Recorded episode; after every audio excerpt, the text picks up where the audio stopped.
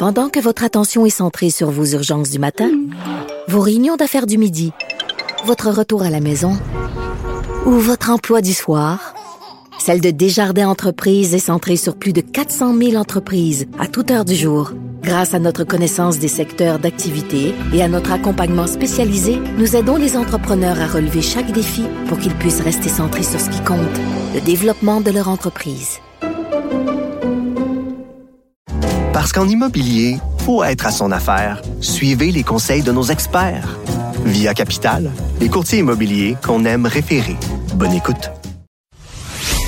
Savoir et comprendre l'actualité. Alexandre Morand-Villouellette.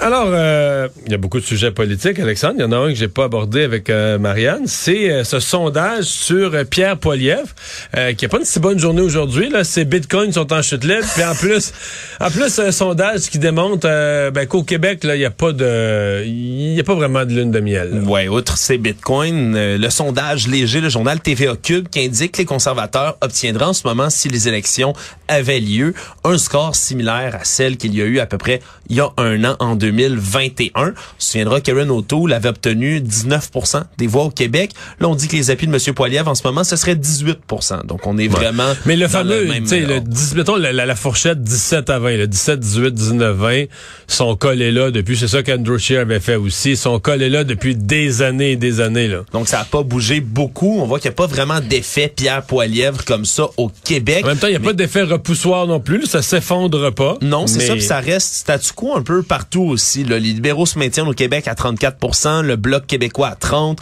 le NPD à 12 C'est très, très similaire à ce qu'on avait vu en 2021. Par contre, à l'extérieur du Québec, les signes sont pas mal plus positifs pour Pierre Poilievre. Il y a un plus récent sondage Nanos qui le place même coude à coude avec Justin Trudeau comme premier ministre préféré des Canadiens. Et la même firme avait publié un sondage plutôt en octobre qui donnait une avance assez confortable à Justin Trudeau. Faut croire que ça s'est extrêmement resserré à ce moment-ci. Donc, du côté de la firme Nanos, on dit par contre que Pierre Poilievre, là, pour ce qui est du Québec, ben, ça n'a pas aidé qu'il soit peu présent. Hein. On l'a à peine vu ici au Québec. La démission aussi d'Alain Reyes, qui était très populaire ici comme, comme député conservateur, n'a pas aidé également.